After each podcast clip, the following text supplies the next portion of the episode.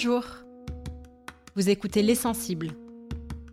Art et yoga comme approche sensible de l'univers. Je suis Eugénie Lefebvre. Et mon idée avec ce podcast est de suivre une intuition.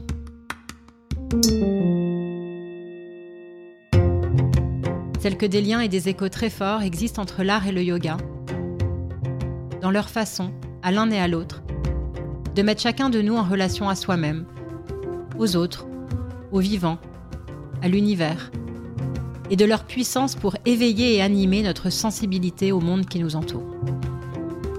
Pour cela, je vais à la rencontre d'artistes, philosophes, curateurs, penseurs, yogis, avec l'idée que l'ensemble de ces échanges, en écho les uns avec les autres, esquisse progressivement de premiers éléments de réponse.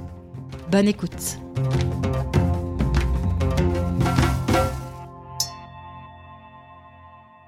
Today I meet Charwei Tsai. Charwei Tsai was born in Taiwan and currently works between Taipei and Paris. She graduated from the Rhode Island School of Design in Industrial Design and Art and Architecture History and has completed the postgraduate research program La Seine at the École Nationale Supérieure des Beaux-Arts in Paris. Highly personal yet universal concerns spur Charwei Tsai multimedia practice. Geographical, social, and spiritual motifs inform a body of work which encourages viewer participation outside the confines of complacent contemplation. Preoccupied with the human nature relationship, she meditates on the complexities among cultural beliefs, spirituality, and transience. I met Charwei a year ago when she was in residency at La Cité des Arts Art Explora in Paris because I was thrilled to better know her work, her thoughts, her inspirations, her purpose through her work. She was actually the first person I contacted when, when I started to have this intuition of the links between art and yoga as two sensitive approaches of the universe and the idea of these podcasts. More than just a captivating chat, I had the chance to welcome her in residency for two weeks at Les Ateliers de la Madeleine in Arles last autumn. I am so pleased to talk with her today and be able to share a bit with you her deep artistic and personal world. Hi, Charwei. Thank you so much to be with me this morning. My first question for you would be What inspires your work? Hi, Eugenie. Um, so nice to be here with you, and thank you for having me. Um, my whole practice with art, it um, it revolves around my interest in um, Buddhist contemplative tradition. And um, so, actually, for me, that is um, the core, my core study, and then the art comes after. So, the art is kind of a byproduct of what I study and practice um, with Buddhist studies. And how does art is linked to this Buddhist practice? Uh, if I hear you well, your Buddhist practice naturally leads you to to art or to um, an artistic um, expression. Why is what is the link for you um, between your art and uh, your Buddhist practice? Mm, I guess this goes back to my childhood. I, I grew up in Taiwan where um, around like a very mixed um, mixed environment of different um, spiritual traditions. So in Taiwan, um, we have uh, Buddhism, Taoism, and Confucianism. When I was growing up, that was the dominant uh, spiritual practice and um, but it's it's not the same as uh, what is seen like in religion in the West because we don't practice monotheism. So when you go to a Buddhist temple, you can see Taoist gods as well, and you can see Confucius, and um, it's all very much mixed and coexist. And um, so in I think in the beginning when I was young, I was very um, I was really um, taken by the more the spectacle and like the kind of the mysterious qualities of like um, a lot of mythology about spirits and like ghosts and gods and hell and all of this like uh, myst- mysticism. And then as I grew older and then I study um, Buddhism more, um, more and more, like going deeper into Buddhism, I realized that it's not about all of this at all. Like the core is actually about um, understanding how our mind works and how our mind perceives reality, and then how this understanding can benefit our coexistence in relationship to other people and our environment. So, um, so all of my art practice is um, devoted to this understanding, and also it helps me um, to. It's a way for me to to learn and to manifest my understanding. What's really interesting is that um, when I hear you, and even when, for instance, we think about uh, one of the first artworks that French people discovered from your art, which are the tofu mantra um, and like the the mushroom mantras, the tree mantra. Those um, artworks where you write the Heart Sutra, uh, a Buddhist text in Chinese calligraphy on fresh block of tofu or French fresh mushrooms or three trunk or water lily leaves, etc. Actually, it can appear as a very um, inner practice, a very meditative practice, something that could um, just be around um, you and yourself as um, a meditative, quite meditative um, experience. But actually, I feel or I have the intuition that because you write the Heart Sutra, which is a message for humanity, because you write it on um, natural materials um, that have their own lives, uh, it's also a way to connect with the other and the other can be other human being but can also be other living being. Um, how does it resonate to you when i say that? This mm, articulation if i could say so between an inner practice and an inner uh, comprehension and transformation but also something aimed to the exterior. Um, the practice of writing, um, of memorizing and then writing a, a text like Heart Sutra in calligraphy. Again, it goes to my childhood growing up in Taiwan. It's actually very, very common, like um, in school as young students. Uh, it's writing the Heart Sutra, it's uh, very connected to the practice of calligraphy and so um, that's how I, you know, started having this idea. But um, also as I aged, I, I um, the meaning of the this practice is start to evolve for me. So in the beginning, it was uh, writing on ephemeral, um, ephemeral materials, um, as a, it's like a visual manifestation of uh, the impermanence that the Heart Sutra speaks a lot about. And then um, as I'm writing more and more, um, from my understanding, is like it becomes a part of my body memory. So this text, it's um, it's ingrained in me. So the meaning just naturally comes out. So it just becomes a, a yeah, like a practice of writing. Why do, what do you mean when you say the it becomes a, a part of me? Like the um I think the meaning it's uh it just I, like my body absorbs the meaning of the text through the act of writing and um, so traditionally that's why uh, there in the buddhist monasteries it's very common for these uh, monks to write this text especially the Arahara Sutra because it's a very uh, concise and condensed text um, to write it repeatedly so that it becomes a part of your memory and becomes a part of your body. That's so interesting. I knew it as a way, like when you sing mantras, for instance, that it was a way to make it resonate with your body.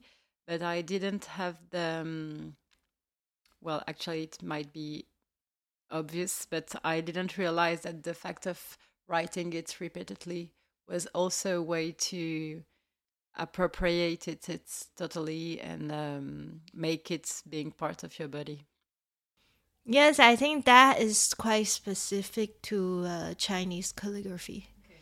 because um, the way we write we write chinese calligraphy like the whole preparation it works with the elements of how you you use the ink stone and then adding water and then you grind the stone so it becomes ink and then the brush uh, like the hair touching the ink and then that touching the paper.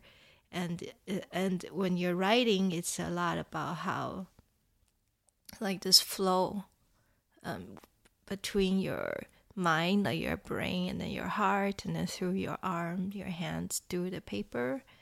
So it's uh, i think this this um, Chinese tradition of writing calligraphy. It's connected to the practice of writing sutras. And would you, because when I hear you and um, I can um, feel the kind of comparison to kind of a meditative practice, would you um, is it true for you? Does it mean something to say that um, the um, your the moment you practice art and the moment where you are um, creating is close to a meditative experience? Yes, and I think um, meditative experience is again not like a very mystic. It's something for me it's like a, almost like mental hygiene. It's like you know we brush our teeth and then we like meditate just so that like mentally there's some clarity and some awareness. And it doesn't and then maybe some people are doing it like naturally when they're aware of um, their body and their the environment. They do it naturally without you know, labeling it as a meditation. And then maybe some people they're too uh, too rigid with the meditation. Maybe they're not really they don't really have the awareness. So it's just uh, a labeling. But um, but for me, I guess uh, art is especially connected to meditation because it's not just like a logical or rational, you know, um, expression through words. It's a more direct um, experience of a meditative state. And what's are you thinking when you create an artwork of the um, reaction or the experience you offer to the viewer? Um, I think that my like the works that turn out the best uh, when I was making it, I was not so conscious. I was not strategic at all, and I had no agenda. like for the tofu mantra, it was very, it was very straightforward and very intuitive where I just uh, I I look for this tofu because I find the texture to be really fascinating because it's almost like like a human skin, but at the same time it changes so fast, and then it has um, just so like the texture and the smell, everything. It's so I find it really fascinating, and then so I wrote the Heart Sutra, which I could memorize at that time. So I actually didn't really consider so much about the viewer's experience. It was just something that was interesting to me, and I hope it would be interesting to other people. But then there are other works where um, there, are other works that are more um, socially engaged, where I work with different communities, and in those works, maybe um, I consider more the audience, um, their participation. For instance, I have in mind your work that you presented, if I'm not wrong, to the Sydney Biennale, where you wrote uh, the mantra on um, uh, huge spirals of incense. And um, I hadn't had the chance to experience the artwork and to go to the Biennale at that time. Um, but um, I know that um, two things are, are, very interesting for me in um, relating relating to our subject. Is the first thing is that you uh, created the artworks with a monk community. So you had this idea of sharing this moment of creating the artwork. And the second thing is that you, um, um, because you burnt the an incense uh, for the exhibition, actually you offered a kind of um, specific um, experience that I won't be able to qualify, but a specific experience to the viewer who were really experiencing the um, the artwork through all their senses. Um, it's kind of circular, like you're uh, creating an artwork with a community of monks, so it's you're you're creating an artwork with other people and i think you told me that you were like singing together and having very deep uh, moment together creating the artwork and then you are sharing it with, sharing it with the community and making the viewer live an experience. How do you anticipate how do you imagine all that circle of the artwork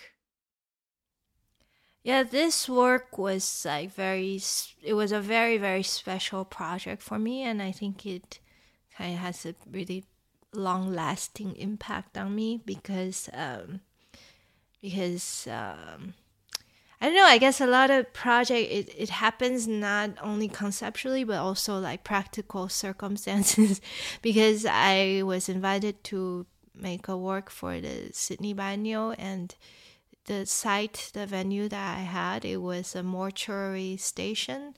So it's where um, they, the coffins of uh, people who passed away used to be transported from Sydney Central Station to the cemetery in the outskirts. So the idea was um, to burn these really large uh, spiral incense and with the mantras uh, inscribed on them as a way for like a prayers for for the spirits who pass away. And then um and then I, so because the project was in such large scale there's no way i can write it myself. So i invited uh, i think maybe 25 monks that are from the himalayan region. So they're all tibetan buddhist monks um, many from Nepal and some from Tibet and India, and um, they came to my studio and um, and we wrote this mantra collectively together, and um, and after like three days, it was like a really big, almost like a big ceremony with so many people like gathered together, like four people writing on one incense, and um, one of the monks he asked me um, he asked me like oh what are you doing this this project for? And then i said oh it's for like a exhibition in australia. And he said well if you're putting so much time and energy and you're gathering so many people to make a project and you if you think about it only as a cultural event, then the power would just be limited as such. But if you make an aspiration and um, an intention to um, think about this project, um, like may all beings who come across this work, may all their senses, may all their sufferings relief be released through um, their eye consciousness upon seeing this work, how much powerful this work would be. And then, yeah, and I was really, um, I was really moved by this. And then after this project, after we finished writing, we did a big group prayer with the with the monks. And I love also how all this was done in my studio, so it wasn't um, it was uh, done privately. And then when it was presented at the biennial, I think many people, including like many of the volunteers, who told me like they felt the power of this work when the the incense was burning and lit, and um, the volunteers shared that uh, many people came up to them and just started sharing very openly about um, stories of their past, like like uh, their pa- their relative who had passed away, and about the experience like near death experience and this kind of very intimate experiences. And um, so I think, and so after this work, I always try to make an intention before I create a work, and before I present the work.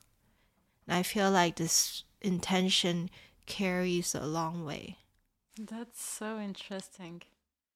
Thank you very much for sharing it. It's um, so moving and so interesting also to to understand the power of intention also and the way it can be transmitted to a viewer, a spectator on a venue. Um, actually, you um, spoke a bit about it. Um, you um, work a lot also with collective or in collective process. We spoke about um, the monk community you worked with for the Sydney Biennial, but you also have specific projects for people in local communities. And this, if and correct me if I'm wrong, but it's more and more important for you, um, or it's growing importance for you. Um, what is the um, well? Can you speak a bit a bit about this um, uh, project with local communities and maybe tell a word a word on the um, the link between um, your practice, such as the one we we just talked about, and uh, these projects with the local communities. Yeah, I guess an important um, point here is that I'm I'm Buddhist, but again, I think it's um it's kind of uh, unfortunate that how Buddhism is understood a lot in the West, especially as a religion. So, but for me, it's really not. It's like a spiritual tradition. It's a way of life. It's a way of understanding of um, our perception of reality and so I'm also so besides my um, interest in Buddhist studies, I'm also very interested in other spiritual traditions. So um, and also like the uh, just the common um, the common approach between different spiritual traditions. So since I was in college, I studied um, as part of our school's program, I studied in New Mexico um, and um, with on Native American studies. And then while I was there, I was because I've always grown up in a very urban, like city environment. So when I was in New Mexico and meeting the Native American community, I felt um, like really moved by how they they live with um, so much um, respect for their the for nature and the environment and how close they are with nature and in all of their mythology and their way of life and the way of thinking and um, so i've always had interest in indigenous communities and then and then that extended to my own community in Taiwan, where we uh, we have uh, small communities of indigenous population. They're only two percent of our population, but they're like uh, very important to um, to transmit their knowledge of how they they live with nature. So uh, one of my first project uh, working with uh, communities starting like 10 years ago, more than 10 years ago in 2012, where I visited uh, an indigenous community in a very remote island in Taiwan.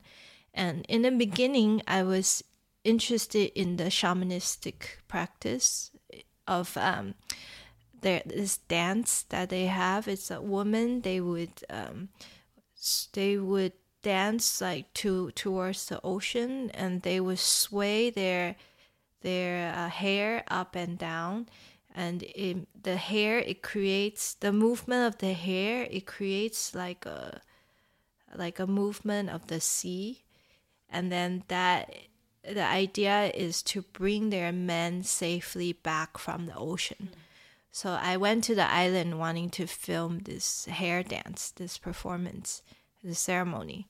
And then um, and then later on, after I spent a little bit time with the community, I realized that um, that in Taiwan, like our nuclear waste is actually stored on this island since the 80s without the consent of the local community.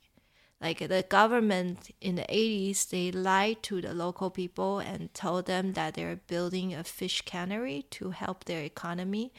But actually in the cans is a nuclear waste.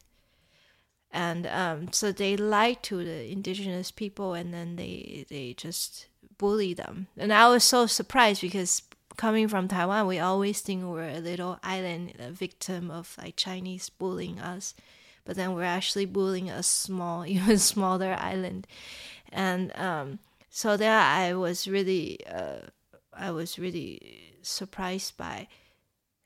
I started to be very interested in how these um, what we consider as marginalized communities that they contribute the least to the global climate issue, but they're always the most impacted.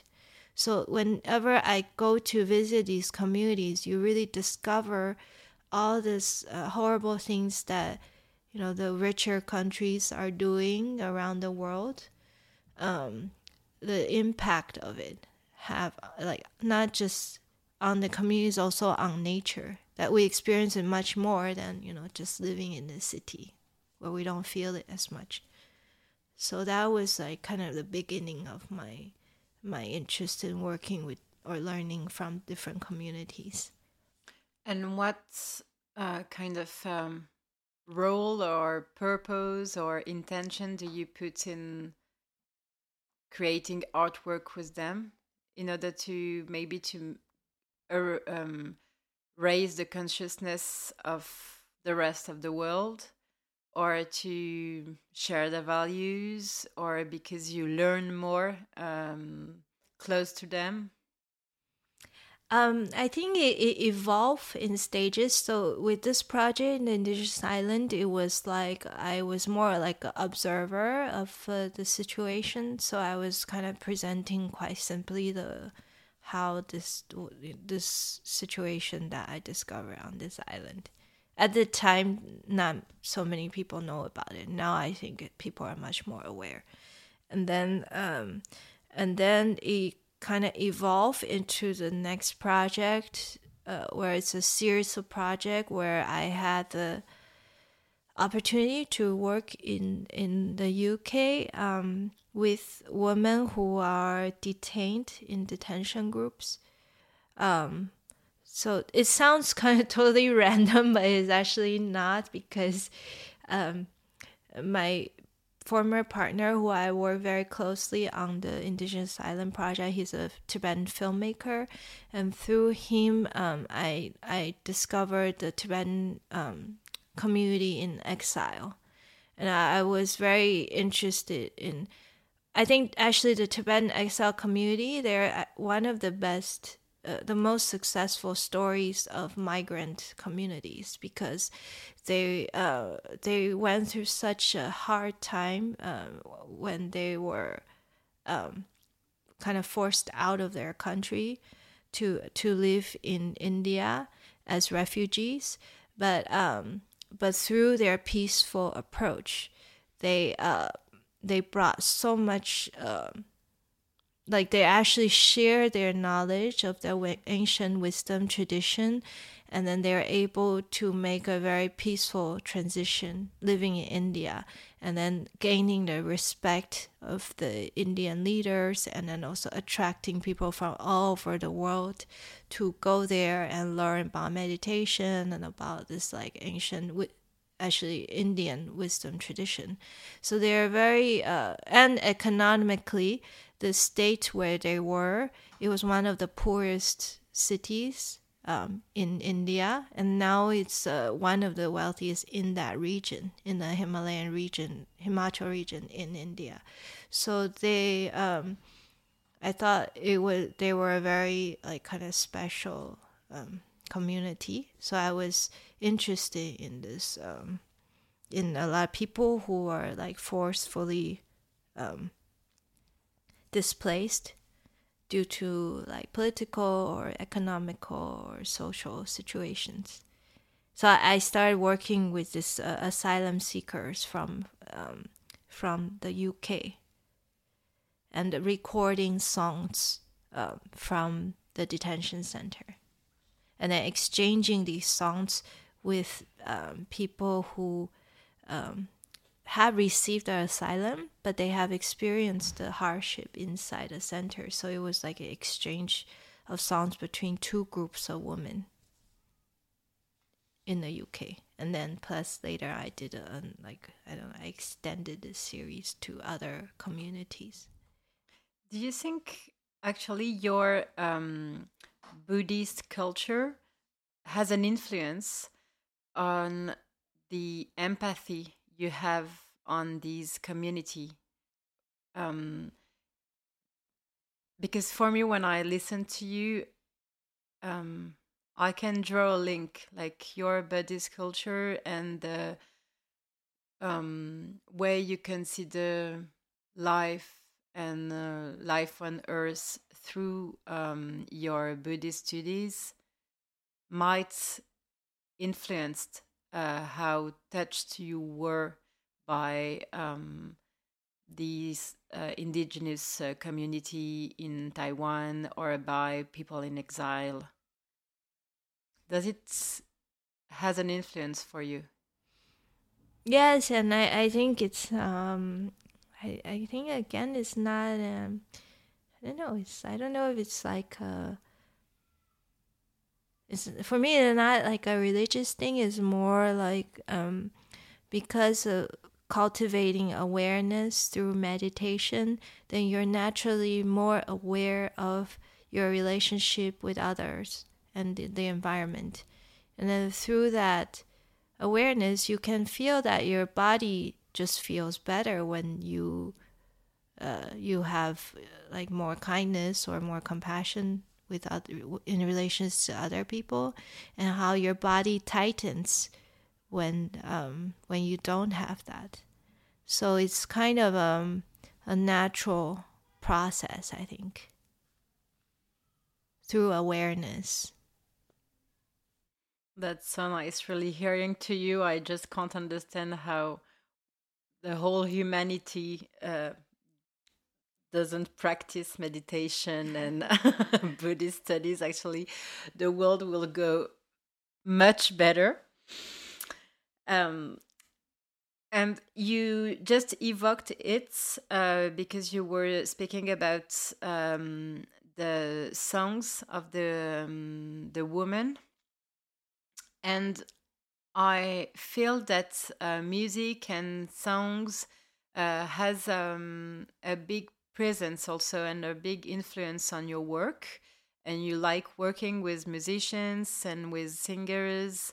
Um, and of course, it's, um, well, for me, and maybe very basically, it resonates to the fact of um, singing the mantras and the how music can also uh, be a, a huge um, vector or huge link to to create emotion and empathy uh, through people and through the spectators. Um, how do you how do you, why and how do you integrate uh, music in your work? Um, I think music, dance, and art in um, traditionally it's always been like such a big part of people's everyday lives.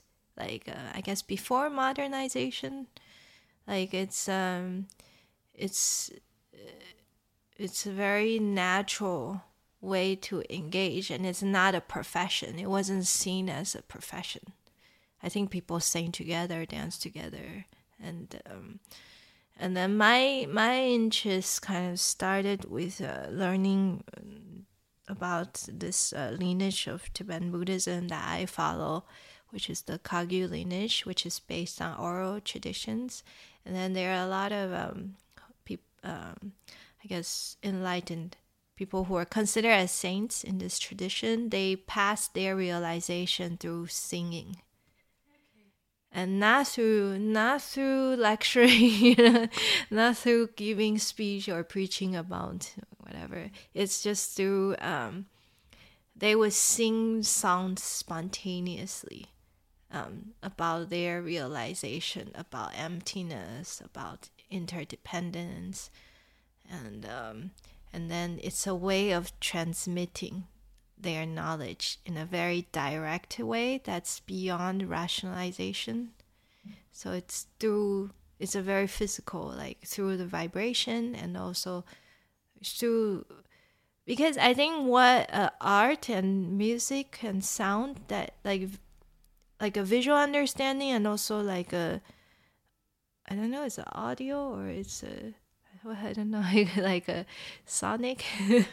understanding it goes beyond rationalization and and I think the point is that it's a way to understand experiential way to understand paradox. And a lot of truths like spiritual truths um, is is in paradox. And that in paradox you cannot understand through words because words define like this is this this is not that. But then through art or with sound, you experience that this can be this, it can be that too. And this is actually how our um, the reality is. It's not black and white. It's like multiple dimensions.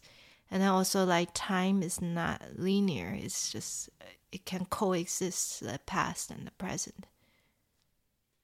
That's so interesting. It's like Actually, it's linked to the awareness you were speaking about. It's like if the artwork that can be a painting or a um, performance or a, a song just, um, well, was in dialogue with the viewer, but without the, um, the path through the mental as if it was dialoguing with the viewer through another kind of um,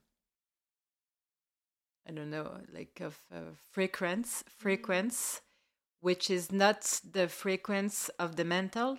Mm-hmm. Yeah, and I guess yoga is a really good example of this too, and um, because um, I started learning yoga, I think in in New York. So when I was living in New York, and I think uh, the the kind of yoga I was learning was very commercialized. So it was not.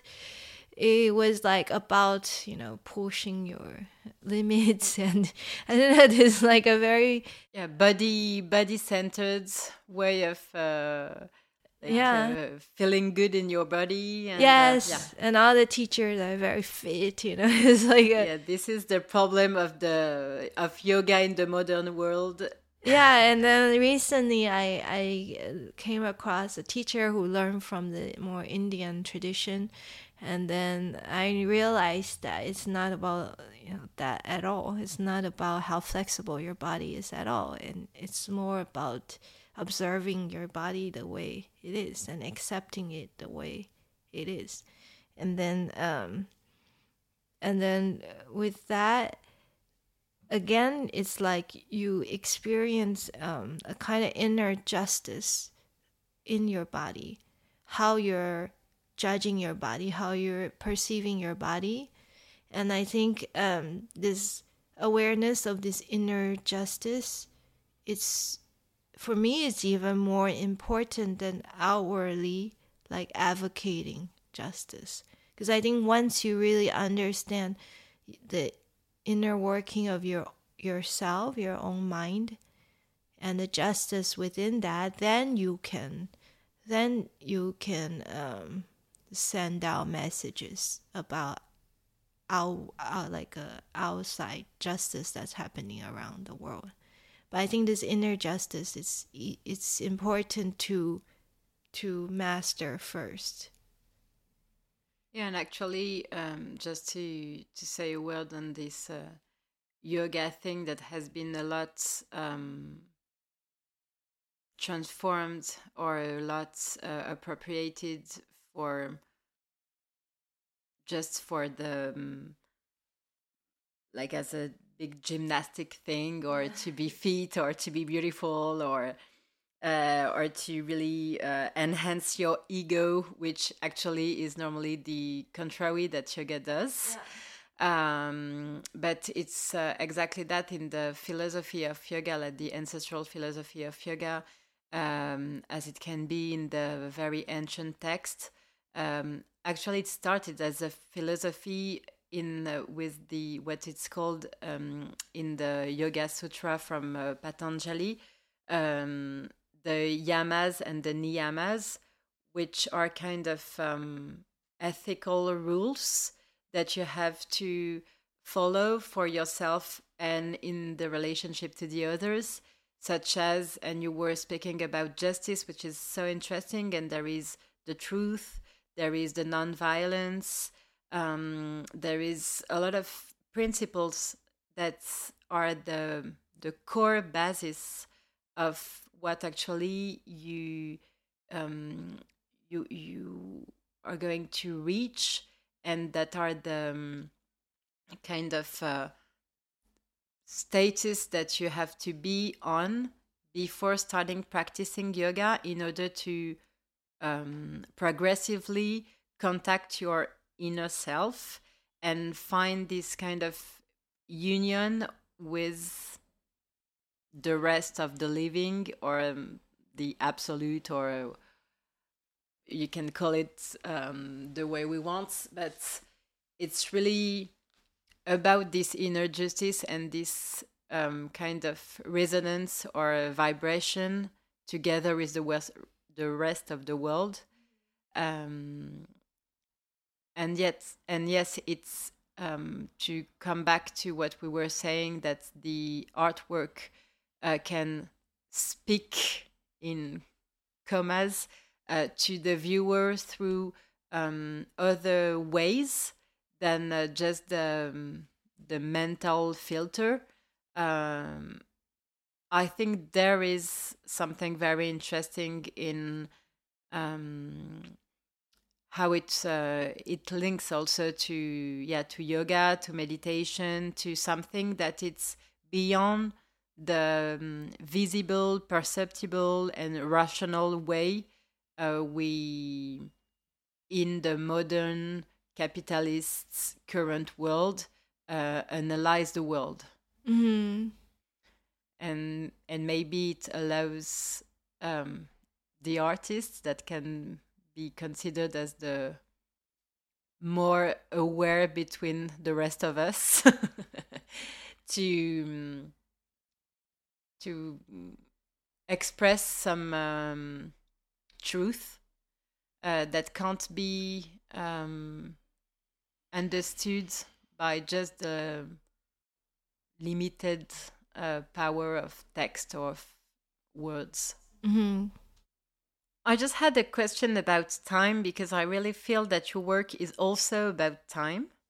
Um, the maybe because also uh, you are um, um, constructed. I don't know how to say it. Like the, the the Buddhism, which is a very ancient philosophy or spirituality, is uh, very present in in you. So in your work um, the time uh, of your creation, creative process, because um, a lot of things takes time to do it, and I feel that this time and this uh, creative time is also part of the work and part of the um, the message you express through your artwork.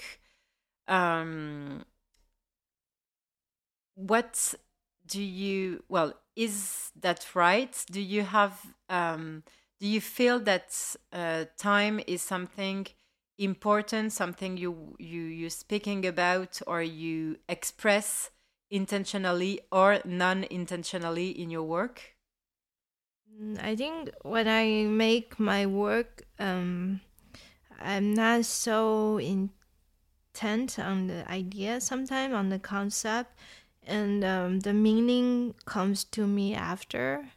So um, i guess time was first used in my work in a more obvious way in um, in the tofu mantra because i recorded the this calligraphy on on tofu uh, over 10 days in like time lapse at the time it was very like a basic technology I mean, it's even more basic now, but it was like done with a mini DV tape. and I had left, I left the apartment for 10 days. And the work was like a result of what happened in 10 days with this tofu rotting with the text written on it. And um, so that was, I guess that was one of the works that talks directly about time and impermanence. But in, the other works, I don't know. I don't know. I I don't. I guess I don't consciously work with time. But I do realize. I don't know. For me, my experience of time it comes. It's more. Um, it's more like um, it's more um, like my concept of time is more challenged when I go to theaters.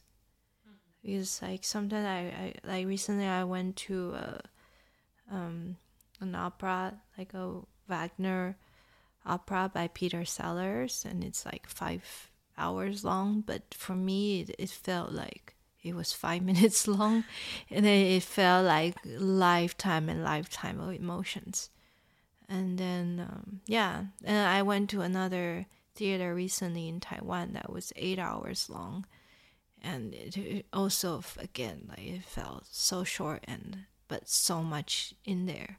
So i think the perception of time is our perception of time is definitely not linear the way that we calculate it yeah and there is quite a kind of a suspension of time also at specific moment when you feel specific emotion.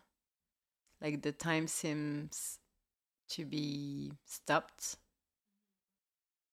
And sometimes that happen when you experience an artwork also.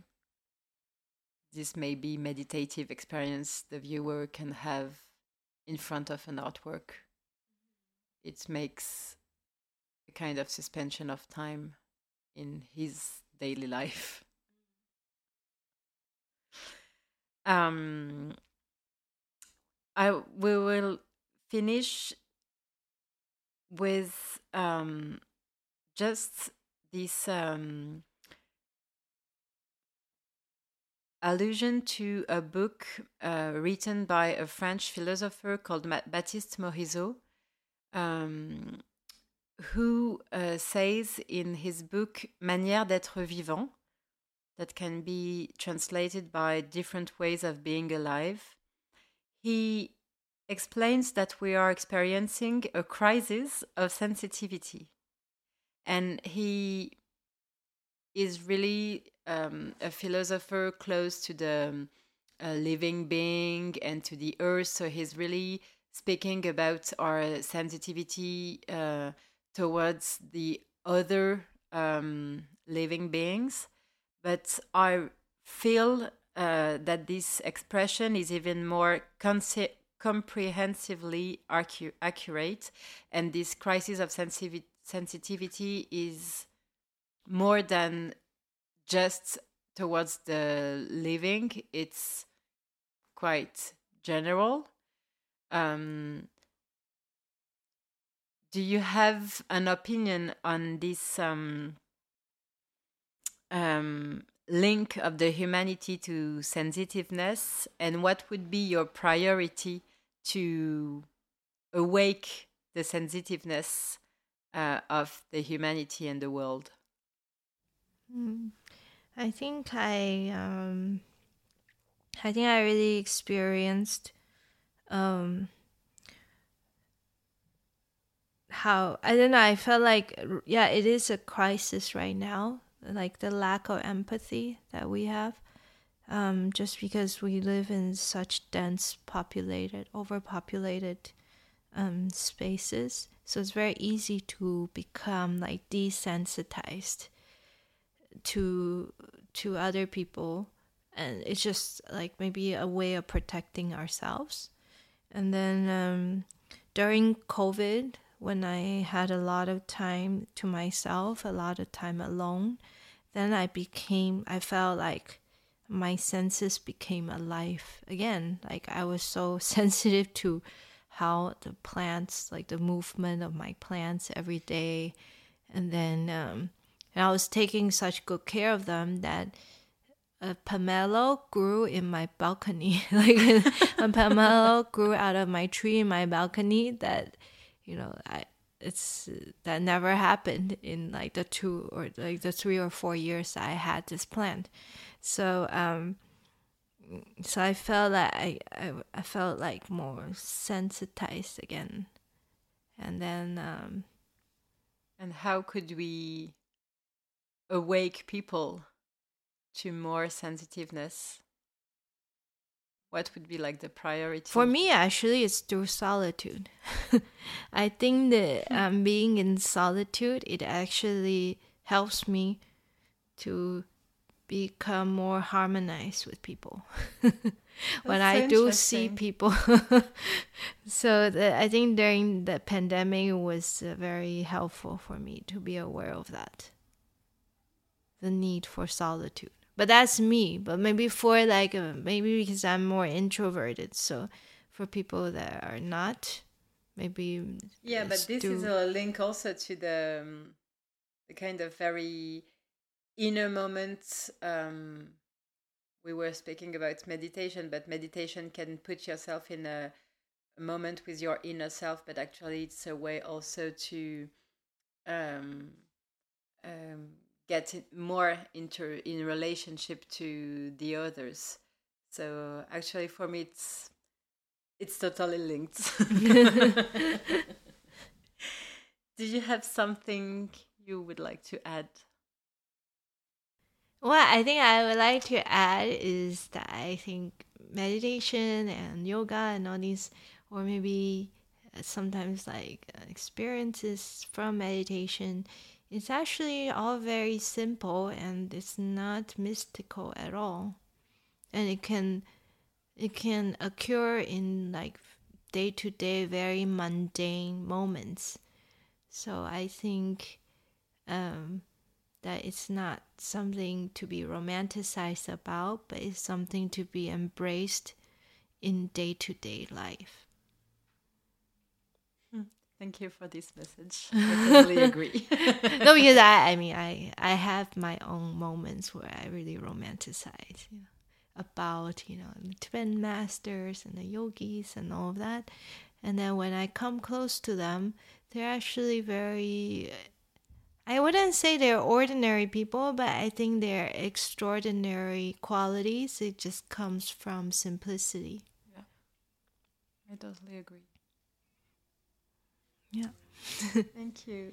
Thank you.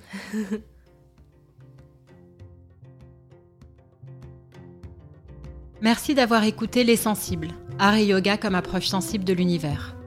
Un podcast produit par Fabrizio Delia, qui a également composé l'identité sonore, et par les ateliers de la Madeleine. N'hésitez pas à partager ce podcast s'il vous a plu, et je vous retrouve très vite pour un prochain épisode.